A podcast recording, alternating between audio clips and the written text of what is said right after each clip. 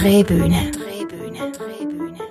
Das ist ein Podcast vom Stadttheater Schaffhausen.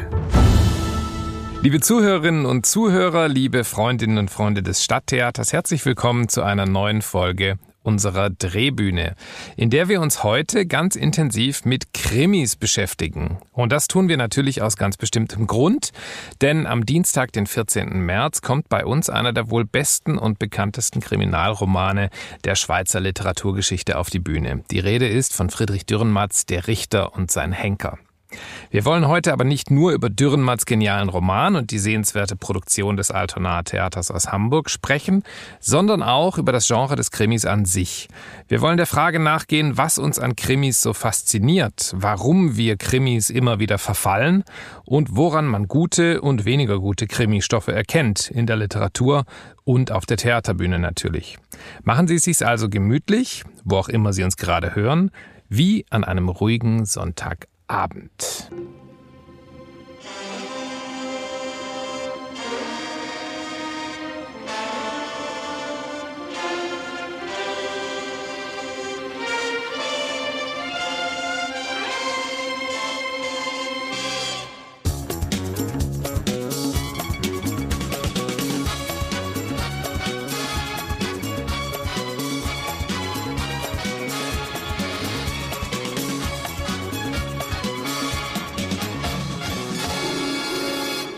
Sei es im Radio, im Kino oder im Fernsehen, kein Tag vergeht ohne einen Mord. Beinahe jeden Sonntag band der Tatort zur Hauptsendezeit rund 10 Millionen Zuschauer vor die Fernsehgeräte. Und nicht nur das, das deutschsprachige Fernsehen zählt jährlich rund 5000 Fernsehtote in allen möglichen Sendungen und Formaten. Krimis sind die Top-Favoriten des Publikums. Mit der Folie der Verbrechensaufklärung kann eine ganze Palette von Themen abgedeckt werden. Von organisierter Kriminalität bis zur häuslichen Gewalt, vom Milieu auf dem harten Pflaster der Straße bis zu Korruption in den Teppichetagen der Wirtschaft. Krimis spielen auf allen Stufen und Ebenen unserer Gesellschaft. Sie beleuchten Privates und Politisches, unser Gemüt und unsere Gesellschaft. Und das natürlich nicht nur im Fernsehen, sondern auch in der Literatur. Kein literarisches Genre ist so beliebt und so unverwüstlich wie der Kriminalroman. Gemäß dem Börsenblatt des deutschen Buchhandels machen Krimis seit Jahren stabile 25 Prozent des gesamten Umsatzes mit Büchern aus und sie sind das bei den Lesern unangefochten beliebteste Genre. Und auch auf der Theaterbühne funktionieren Krimis immer wieder hervorragend, wenngleich sie nicht eine so wichtige Position in den Spielplänen der Theater einnehmen. Aber immerhin ist das meistgespielte Stück im Londoner West End Agatha Christie's The Mousetrap? Na was wohl? Natürlich ein Krimi. Von Sherlock Holmes bis Ferdinand von Schirach, von Tatort bis True Crime, Krimis haben Hochkonjunktur und wir wollen heute auch herausfinden, warum.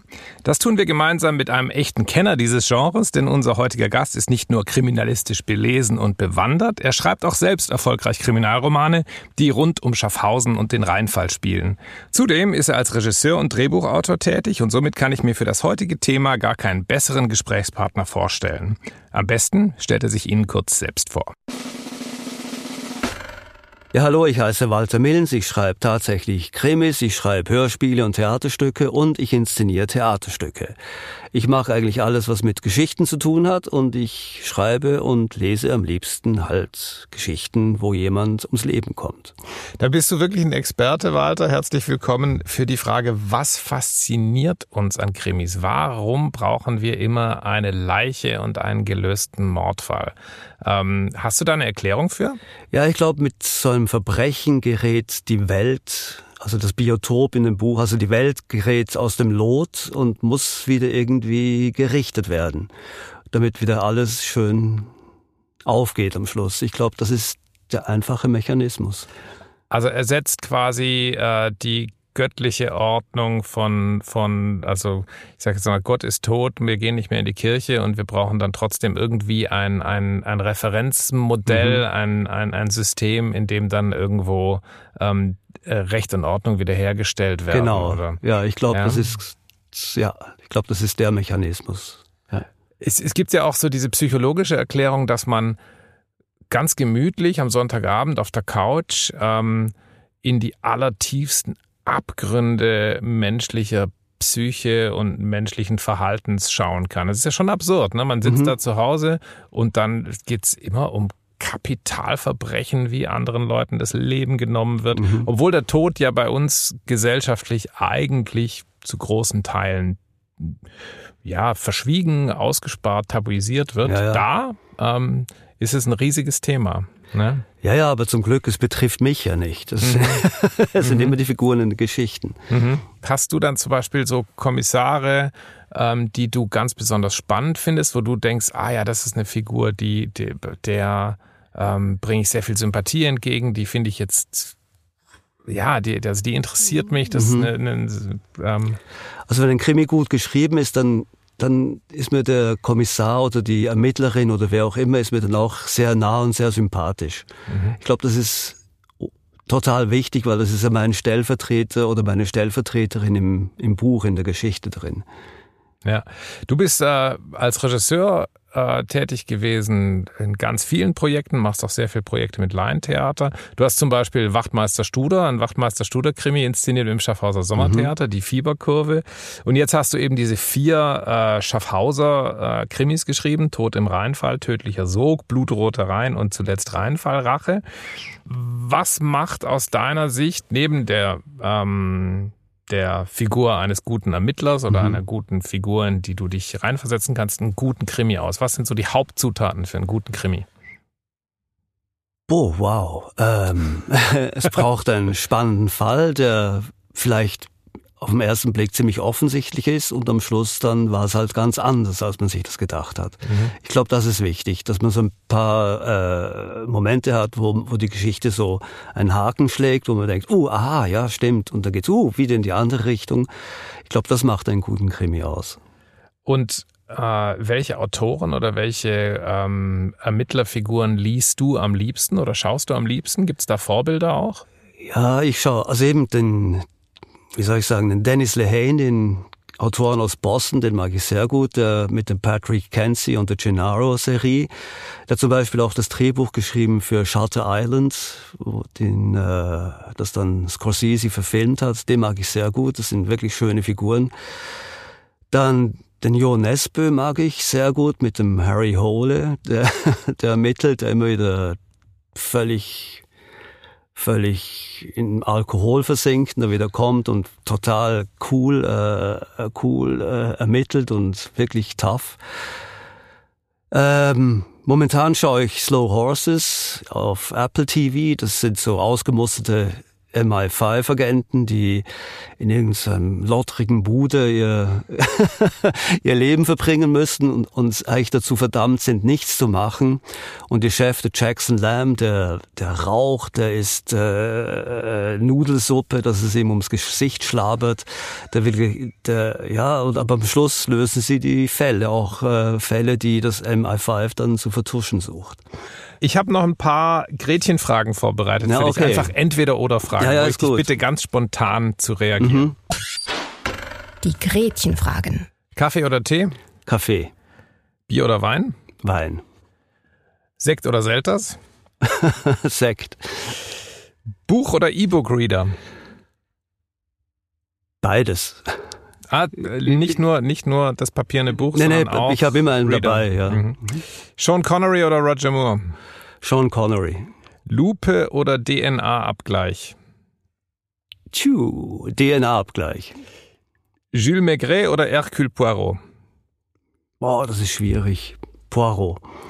Sherlock Holmes oder Miss Marple? Miss Marple. Stefan Gubser oder Matthias Gnädinger? Ja, Gnädinger. Wachtmeister Studer oder Kommissar Hunkeler? ja, Studer. Den Mord aufklären oder ein offenes Ende lassen? Aufklären. Definitiv. Mhm. Mhm. Ja. Ja, ich denke auch. Ja. Das ist, äh, es sind. Ähm, das andere ist feig. Dann äh, die nächste Frage wäre: Den Mord schon am Anfang zeigen und dann anderes erzählen oder den Mord wirklich erst äh, am Ende äh, aufklären? Naja, also wenn ich schreibe, bringe ich den Mord ziemlich am Anfang rein, dass man mhm. weiß, oh, huppala, das muss wieder, äh, man muss einfach wissen, was da passiert ist, das muss wieder aufgeklärt werden, ja. Mhm. Mhm. Äh, kommen wir zu deinem aktuellen Buch Reinfall Rache. Mhm. Äh, in wenigen Worten, worum geht's? Ja, da reichen, glaube wenige Worte gar nicht so. Aber auf jeden Fall die Hauptfigur, das ist eigentlich dieses, das ist das letzte Buch in der Reihe. Kopp hatte in der Vergangenheit mal, er war, ist er Journalist und hat so in einer, bei einer Boulevardzeitung gearbeitet und da hat er irgendwas so berichtet über einen Familienvater. Der konnte das nicht nehmen, ist mit der ganzen Familie von der Brücke gestürzt. Und jetzt äh, will ihn jemand dafür belangen. Und er weiß gar nicht so genau wer, weil es, es ist ja niemand mehr da. Und äh, so wird in seine Vergangenheit gewuselt, abgesehen davon, dass auch neue Morde passieren, die jetzt aber auch irgendwie damit zu tun haben. Und am Schluss muss er wirklich, naja, er muss dann auch mal springen. Mhm. Mhm. Ist interessant, es ist also quasi kein der, der Cop und auch die Anna Galati, diese beiden Hauptfiguren, die sich auch in den vorigen äh, Büchern, ähm, die auch in den vorigen Büchern eine wichtige Rolle spielen, die sind ja eigentlich nicht die Vertreter von Recht und Justiz, sondern das sind ja irgendwie, ähm, äh, der eine ist Journalist und sie ist, was ist ihr Beruf nochmal? Gar nichts eigentlich, äh, gar sie hat genau. alles gemacht irgendwie. Ja, ja. Ist, ähm, mhm. Und, und ähm, die äh, Polizisten, das ist irgendwie so ein bisschen etwas unbeholfene äh, Lo Lokalermittler. Ja, ja, genau. Ähm, also es gibt so diesen klassischen Kommissar, gibt's bei dir in der Form nicht. Ich denke, Nein. das ist eine ganz bewusste Entscheidung. Ja, das oder? ist so, ja. ja. Du hast uns was mitgebracht daraus, und zwar die mhm. Szene, wo ähm, äh, dann äh, die, die Leiche gefunden wird mhm. und wirst uns jetzt daraus äh, ein, zwei Seiten vorlesen. Ja, genau. Ähm, ich fange ein bisschen früher an, und zwar mhm. der Straumann ist ein Polizist, er ist ein bisschen dürr, ist älter und hat eine jüngere Frau geheiratet, die ein bisschen korpulent ist. Und jetzt ähm, ist er natürlich da bei dem Toten und jetzt sind die äh, die Forensiker sind da und arbeiten. Er hat ein bisschen Pause, geht ein bisschen herum im Tatort und kommt auf seine Gedanken, bevor der Kopf auftaucht. Gut. Straumann hat einen Blick auf den Toten geworfen und war um ihn herumgegangen. Nun hatten die Forensiker Vorrang. Er hatte Zeit, alles durchzugehen. Seine Gedanken kreisten aber nicht um den Mord, sie beschäftigen sich mit dem Kühlschrank. Als er morgens aufgewacht war, wollte er etwas Butter aufs Brot schmieren, aber da war keine Butter mehr da. Auch fehlten Speck und Eier. Als er die Hunde fütterte, fiel ihm auf, dass auch deren Futter zur Neige ging. Dabei hatte er am Wochenende genügend eingekauft, mehr als genügend für die kommenden Tage. Es reichte nicht.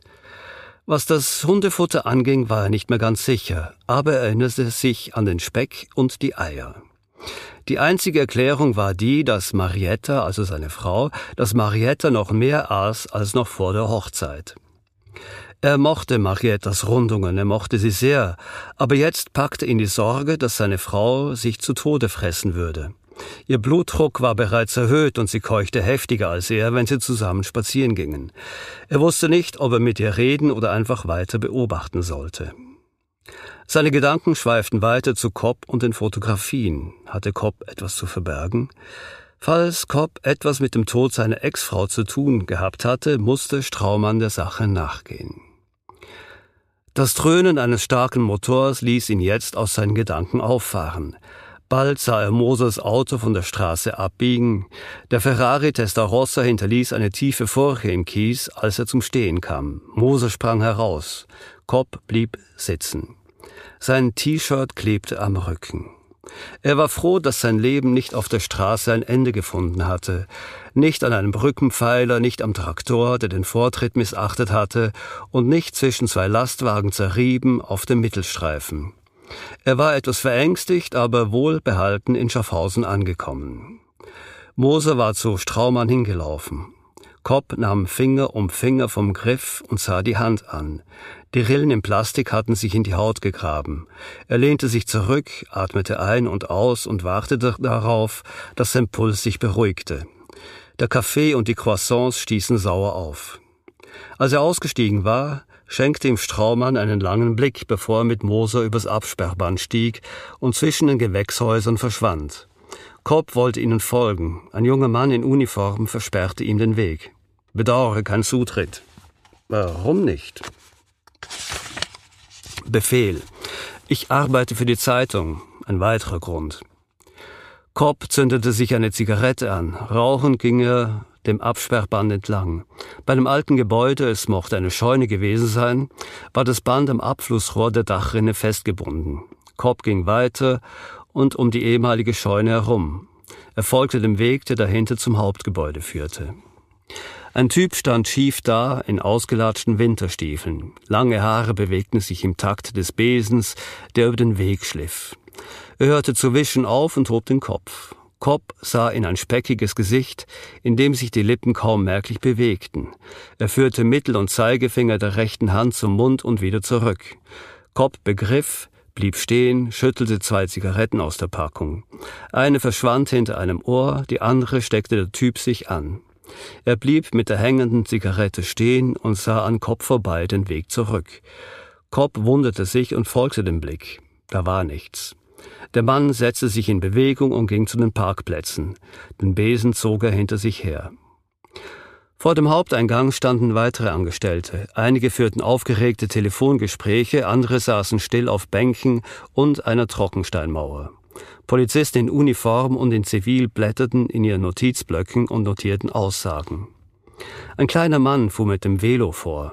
Cobb kannte ihn. Dr. Guzzi, der Polizeiarzt. Er stieg ab und schob das Velo hin, hinter einem Polizisten her, der ihn ins Innere führte. Cobb ging ums Gebäude herum zum Personaleingang. Hier hinderten ihn weder Absperrband noch Uniform daran einzutreten. Die Tür war nur angelehnt. Es roch nach feuchter Erde. Auf einem langen Tisch wuchsen Keimlige aus Plastikschalen. Durch ein Fenster sah er in eines der Gewächshäuser. Halogenscheinwerfer füllten es mit Licht. Mehr konnte Cobb nicht erkennen. Pflanzen versperrten die Sicht. Eine Tür stand leicht offen. Er gab ihr einen Schubs. Sie bewegte sich leise. Cobb schlüpfte hindurch und stand im Gewächshaus. Er blieb zwischen Grünzeug stehen und beobachtete Menschen in weißen Overalls, die sich bückten und hin und wieder eine Fotografie schossen. Straumann und Moser verständigten sich leise. Dr. Guzis Velo lehnte an einem Blumentopf. Kopp reckte den Hals und suchte den Boden ab, so gut er konnte. Da war keine Leiche zu entdecken. Die Scheinwerfer warfen große Schatten an die Glasdecke des Gewächshauses. Kopp sah nach oben. An der Decke hing ein Mann, Arme und Beine ausgebreitet wie zum Flug, wie ein Fallschirmspringer im freien Fall. An den Fingern und an den nackten Zehen waren Federn festgebunden. Auch in den Ohren und in der Nase steckten welche. Die Augenlider wurden von kleinen Hölzchen, womöglich Streichhölzern, offen gehalten. Er drehte sich langsam wie die Blätter eines trägen Ventilators. Der ewige Flug. Kopp kannte den Mann. Er zog sachte sein Handy aus der Jackentasche und fotografierte den Toten, schlich sich rückwärts zurück in den Vorraum und von da ins Freie. Auf demselben Weg, den er gekommen war, gelangte er zu Mosers Ferrari. Kopp stockte. Eine große Frau im Blumenkleid stand daneben, in gebeugter Haltung, als würde sie das Innenleben des Wagens betrachten. Als sie ihn bemerkte, richtete sie sich auf und sah ihn an. Schöner Wagen, nicht wahr, Herr Kopp? Wer diese Frau war und was das mit ihr auf sich hatte, das werden wir jetzt natürlich nicht erzählen. ähm, ich finde, also was mich sehr ähm, äh, beeindruckt hat und was mir auch sehr gefallen hat bei diesem Buch, es war jetzt genau eben die Schilderung, wie, wie in diesem ähm, Gewächshaus, also das ist ein Betrieb, in dem Fischzucht und, und, und Landwirtschaft, nachhaltige ja, ja, genau. Landwirtschaft zusammen kombiniert wird. Mhm. Äh, man denkt dann natürlich in Schaffhausen un, unweigerlich an den Kundelfinger Hof. ähm, und man hat natürlich immer wieder so, so ähm, äh, bei diesen äh, Krimis im lokalen Setting natürlich immer wieder ähm, äh, Punkte, äh, wo man sich ganz konkret ähm, äh, festmachen kann an mhm. Orten. Was mich beeindruckt hat, ist einerseits so diese, diese Schilderung dieses Ritualmords, also die, die man wirklich natürlich so aus, aus, ähm, aus diesen, diesen Fernsehserien oder so oder auch, auch äh, aus entsprechenden Büchern kennt und gleichzeitig diese Verankerung in diesem sehr klar provinziellen Schaffhauser mhm. Setting. Ja. Ähm, das hat mich wiederum auf Dürrenmatt gebracht. Mhm. Dürrenmatt hat am Bielersee gewohnt äh, oder in Neuchâtel gewohnt ähm, und äh, zum Beispiel ähm, der Richter und sein Henker spielt, das spielt alles in Wurfdistanz von Dürrenmatts mhm. zu Hause. Ja. Ähm, also äh, da haben wir auch einen Autor, der quasi aus seiner lokalen Umgebung die Twanbach-Schlucht, in der der Mord äh, ähm, äh, passiert, oder die Straße nach Ligerz und so weiter. Das sind alles Dinge, die sich quasi wirklich vor Dürrenmatts Terrasse abgespielt mhm. haben. Ähm, wie findet man so Stoffe im lokalen Umfeld und wie ist es dann schwierig, die dann doch wieder irgendwie besonders zu machen? Oder wie gehst du denn da vor? Also ich, ich würde vielleicht ich würde es vielleicht mal von der anderen Seite sehen. Also vielleicht war Dürrenmatt wie ich auch einfach ein fauler Hund und wollte sich nicht wegbewegen. Also das kann durchaus sein. Der, ja, der ähm, Richter und sein Henker war eine Auftragsarbeit. Mhm. Die hat er wirklich nur zum Broterwerb geschrieben. Mhm. Äh, erschien ähm, als ähm, äh, ähm, Episodenroman im Beobachter. Ja, genau. Ähm, eine kleine Fingerübung und vielleicht hatte er wirklich keine Lust auf Materialrecherche und hat das genommen, was direkt vor ihm lag. Ja, und das habe ich auch gemacht beim, beim und damals gab es ja doch keine Lokalkrimis, also es gab, mhm. einfach, gab einfach Krimis. Das habe ich eigentlich auch gemacht beim ersten Buch. Ich habe gedacht, ich wohne hier, ich äh, habe kleine Kinder, ich habe viel zu tun, ich kann gar nicht irgendwo hin, um zu recherchieren und habe in erster Linie gar keinen äh, so Lokalkrimi geschrieben vom Gedanken her. Ich habe ein paar Sachen erwähnt, die vielleicht hier vorkommen, aber nicht explizit.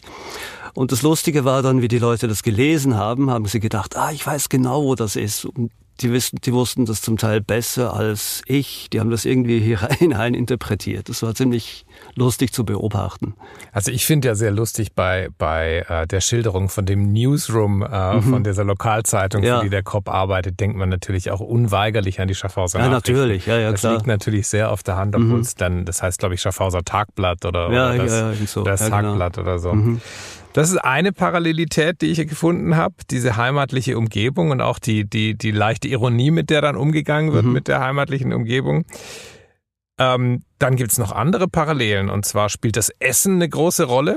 Also bei Dürrenmatt mhm. sowieso, da wird ja immer der lokale Wein getrunken ja. und da wird immer, man ist immer in irgendeiner, in irgendeiner Spelunke. Mhm. Ähm, und äh, es gibt auch bissige Hunde. Auch das gibt's ja. Äh, bei Dürrenmatt und bei dir. Mhm. Also Zufall oder? Ja, das ist Zufall, ja. ja, ja.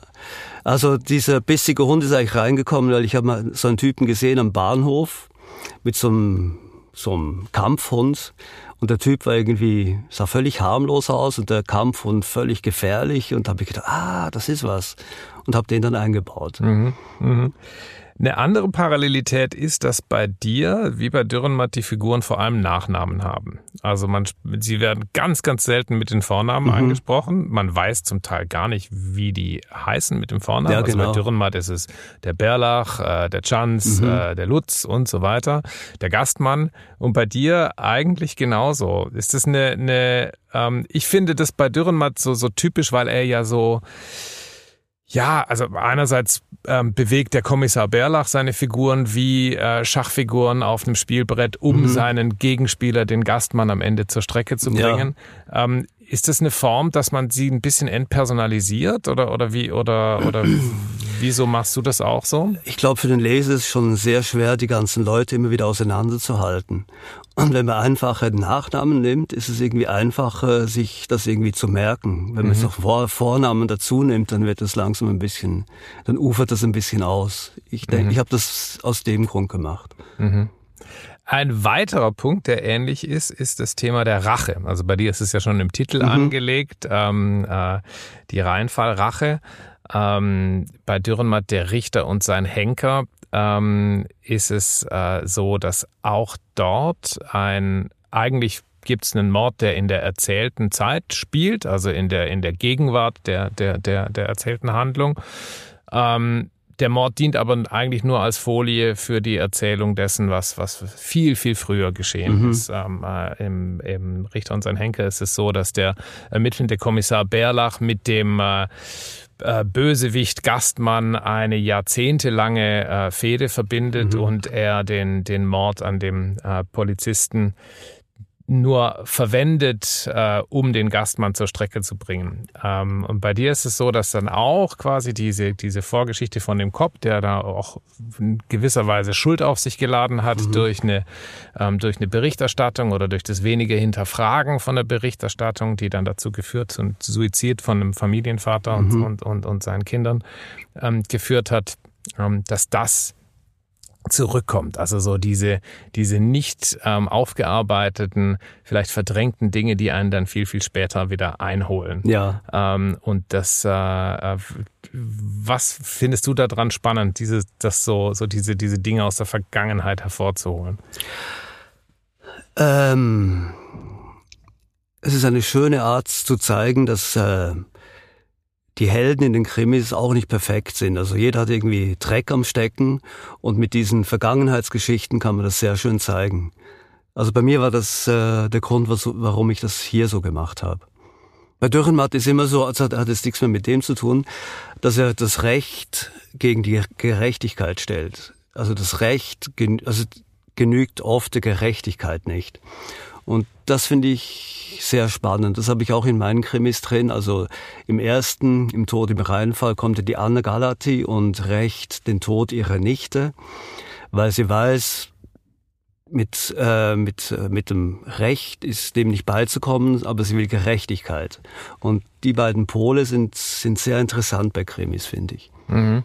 Ja, bei Dürrenmatt ist es natürlich immer, immer ein ganz, ganz zentrales mhm. Thema, also Schuld und Sühne ja, ja, und, genau. und ähm, äh, wie, wie viel Macht und wie viel ähm, äh, Möglichkeit haben überhaupt die Instanzen mhm. und wann ist Selbstjustiz, ist Selbstjustiz legitim oder nicht? Genau. Ähm, und, äh, und ja, also ich glaube, das ist in, in vielen Krimis natürlich, mhm. natürlich ein Thema, weil natürlich oft auch damit ähm, einhergeht, dass die, die ermittelnden Kommissare irgendwann ja so viele mit dem Unrecht davonkommen sehen mhm. ne? und ja, ja. dann selbst irgendwo verkommen und auch dadurch, dass sie sich in diesem Milieu begeben und so nah dran sind an dem an dem äh, Rechtsbruch mhm. und an der Kriminalität natürlich selbst auch zu zu dunklen Figuren werden. Also so dieses Schemata von Gut und Böse dann vielleicht ja. nicht mehr so klar funktionieren. Also für den Leser wird's ja gerade dann spannend. Genau. Ne? Und sie werden auch immer einsam. Also ihnen mhm. fehlt immer mehr das Netz, das sie auffangen könnte. Und da kriegt man Schiss um die Hauptfigur und das ist immer gut für einen Krimi. Mhm.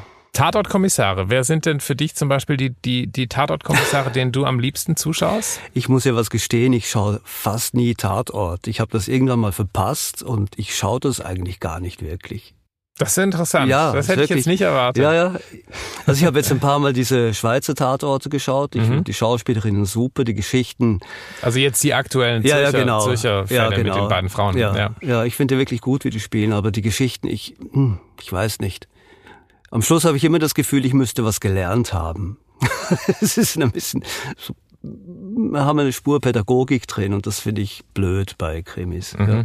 Mhm. Mhm. Ja, ich glaube, das unterscheidet auch die, ähm, die deutschsprachigen Produktionen von, von, äh, von vielen mhm. ähm, englischen oder amerikanischen ja. äh, Stoffen, wo es, äh, wo es weniger jetzt um ähm, Gesellschaftsdidaktik geht, sozusagen. ja, genau. Also ich liebe ja zum Beispiel, es ist wirklich, sind sehr brutale äh, Krimis, aber diese Luther-Krimis von der BBC mit dem ah, ja. Idris Elba ja, als, cool. als, als Ermittler, die sind wirklich so äh, ähm, ja, also das ist wirklich jenseits von Gut und Böse. Ja, ja genau. Und, der, ja. der äh, ermittelnde Kommissar natürlich auch. Also mhm. wirklich ja, jemand, der überhaupt nicht mehr auf, auf der Seite, also eigentlich keinerlei Rechtfertigung hat, überhaupt auf der Seite des Rechts ja, zu stehen. Ja, und man möchte auch nicht unbedingt sein Freund sein, gell? Das ist verrückt. Nein, überhaupt nicht. Ja, ja. überhaupt nicht. Aha. Ja.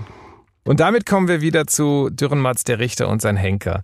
Sollten Sie das Buch noch nicht kennen, liebe Zuhörerinnen und Zuhörer, werde ich Ihnen jetzt ganz viel spoilern und Ihnen auch erzählen, worum es geht, weil die Frage des Who Done It, also des Ermittelns der, der Täterfigur, eigentlich auch von Dürrenmatt schon ganz am Anfang ziemlich ad absurdum getrieben wird. Worum geht's? Also, es wird ein Polizeileutnant tot in seinem Wagen aufgefunden, der Polizeileutnant Schmid. Er wurde erschossen und die Ermittlungen übernimmt der Kriminalkommissar Bärlach, der mittlerweile schon im gesetzten Alter ist und auch ähm, äh, schwer krank krank ist. Und auf seinen eigenen Wunsch lässt sich der Kommissar Bärlach einen jungen Polizisten an die Seite stellen, den Herrn Chanz. Schnell ist ein Hauptverdächtiger gefunden, nämlich ein gewisser Gastmann. Und mit Gastmann verbindet Bärlach eine 40-jährige Fehde. Die beiden haben, kennen sich aus Istanbul, aus den Spelunken der, der Stadt, ähm, wo Bärlach äh, ähm, als ähm, äh, ja, einen Auftrag hatte, um die türkischen Behörden in Kriminalistik zu, zu schulen und Gastmann seine ersten Sporen abverdient hat in der Unterwelt. Und damals in Istanbul haben Bärlach und Gastmann eine Wette eingegangen.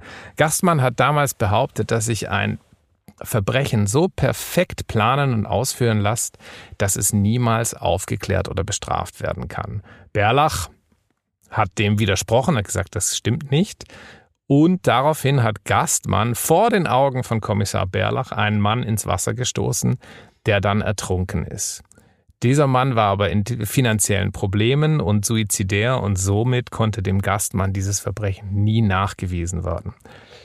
Berlach hat diesen Gastmann 40 Jahre lang verfolgt und hat jetzt die Möglichkeit, ihn zur Strecke zu bringen und zu richten für einen Mord, den er eigentlich gar nicht begangen hat.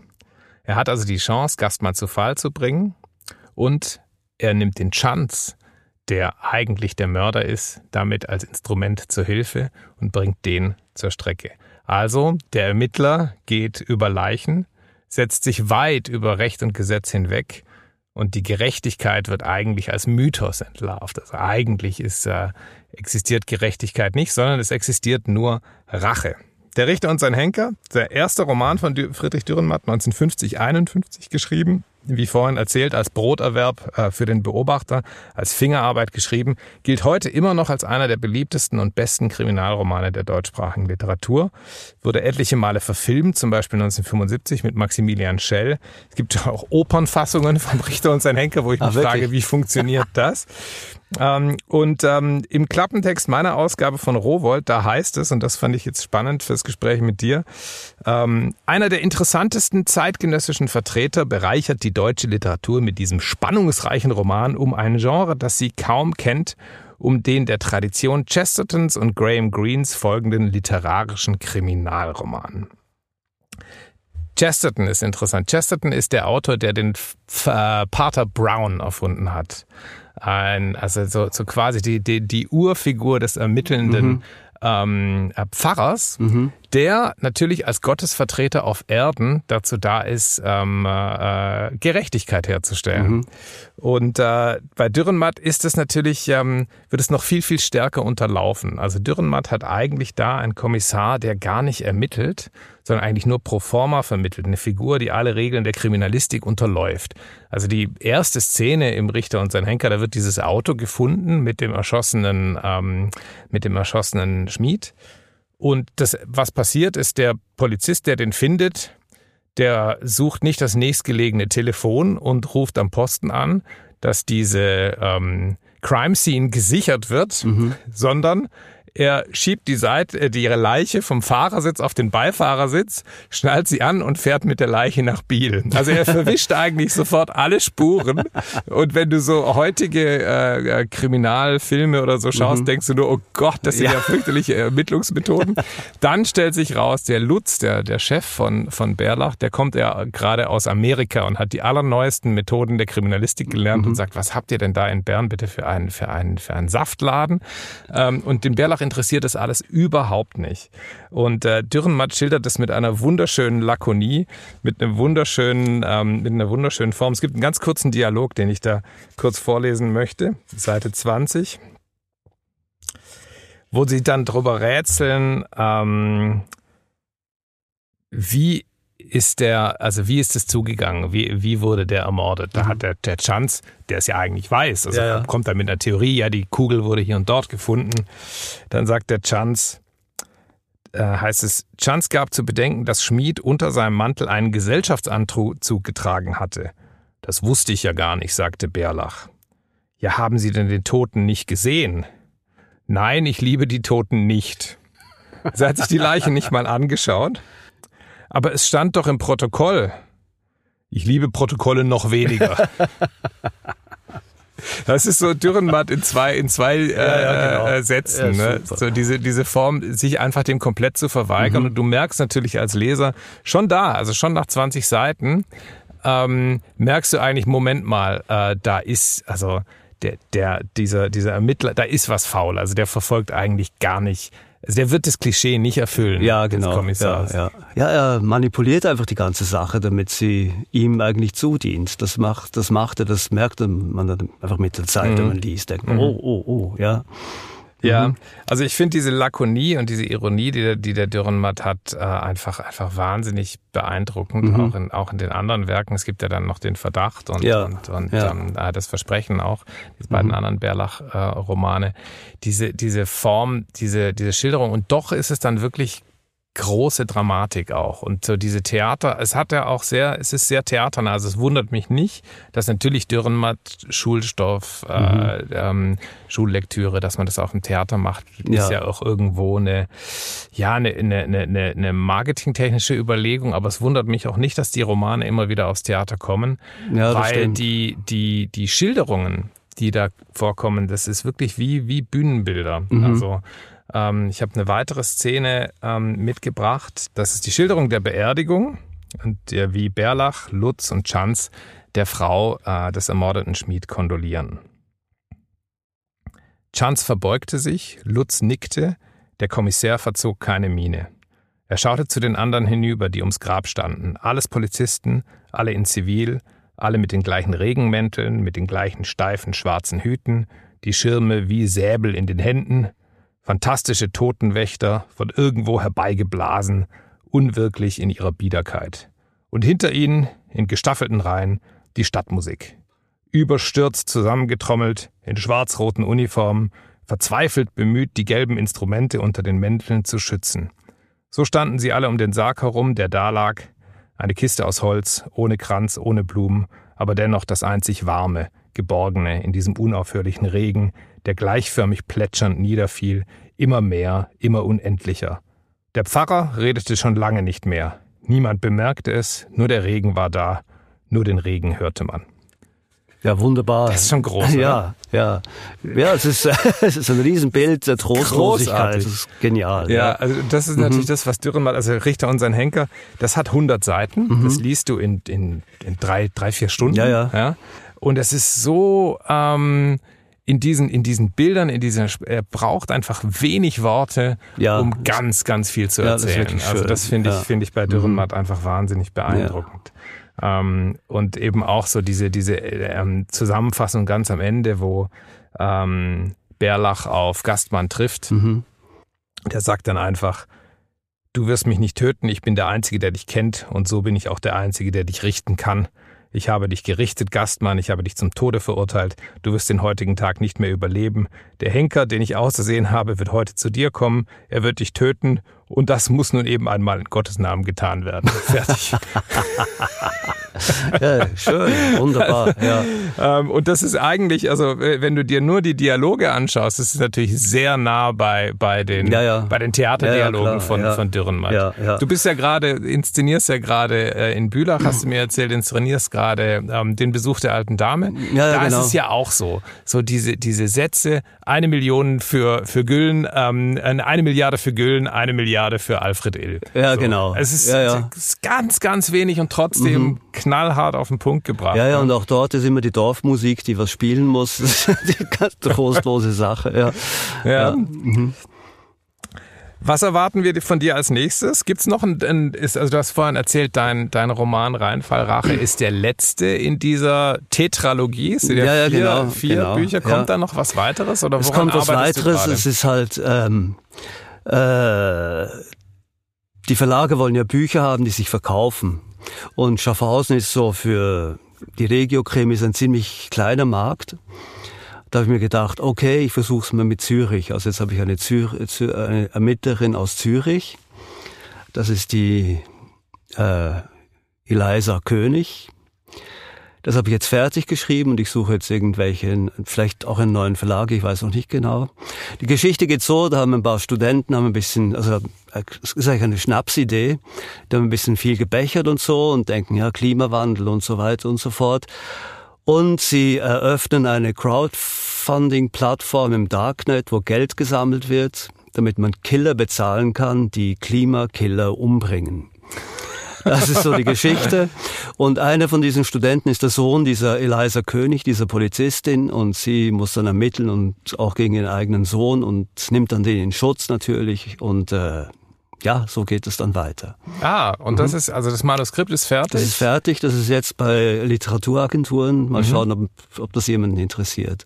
Ah, da sind wir gespannt. Mhm, ich ja. auch. Ja. Und gleichzeitig bist du auch dran an einem Drehbuch dafür. Ja, genau. Ja, ja. Ja. Mhm. ja, das heißt, wer weiß, vielleicht ähm, haben wir dann auch einen Stoff äh, und einen, einen Ermittler beziehungsweise eine Ermittlerin von, ähm, äh, von Walter Millens bald auf den Bildschirmen. Und so wie ich es wahrnehme, ist auch diese Eliza König keine schillernde Vertreterin von, von, von Recht und Ordnung, sondern Nee, nee, natürlich nee, dadurch, dass ihr Sohn da eh schon befangen ist, ähm, äh, ist da auch schon in einer ziemlichen Grauzone drin. Ja, ja, genau. Sie bewegt sich auch sonst in einer Grauzone, weil als Polizistin verdient man ja nicht so viel. Und sie verdient sich ihr Zubrot. Äh, sie hat eine Freundin, die arbeitet in einem, äh, wie sagt man, Frauenhaus. Und das ist auch ein bisschen aussichtslos mit den gewalttätigen Männern.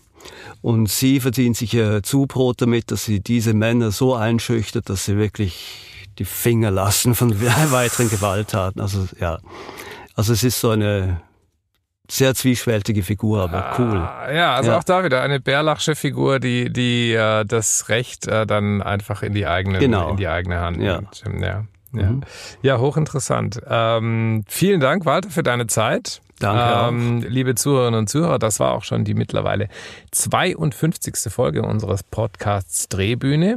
Ich danke herzlich Walter Mills für seine Zeit und empfehle Ihnen natürlich neben der nochmaligen Lektüre von Friedrich Dürrenmatz, der Richter und sein Henker, unbedingt die Krimis von Walter Mills, erschienen im Emons Verlag und zu finden in jeder gut sortierten Buchhandlung, insbesondere in Schaffhausen. In unserer nächsten Folge widmen wir uns dann der nonverbalen Kommunikation beziehungsweise der Frage, wie Theater ganz ohne den Einsatz des gesprochenen Wortes möglich ist und wie es ganz zauberhafte Momente möglich macht. Das Ganze anlässlich des Gastspiels der Familie Flöz Anfang April mit dem Stück Feste. Bis dahin wünsche ich Ihnen eine gute Zeit und freue mich auf die Begegnung mit Ihnen bei uns im Stadttheater. Und natürlich auch auf die Begegnung mit dir, Walter. Ich hoffe, du wirst dir den Richter und sein Henker nicht entgehen lassen und äh, lade dich hiermit herzlich dazu ein. Ähm, danke. äh, Und ähm, ja, alles Gute und bis bald. Danke. Danke. Schönen Tag. Drehbühne.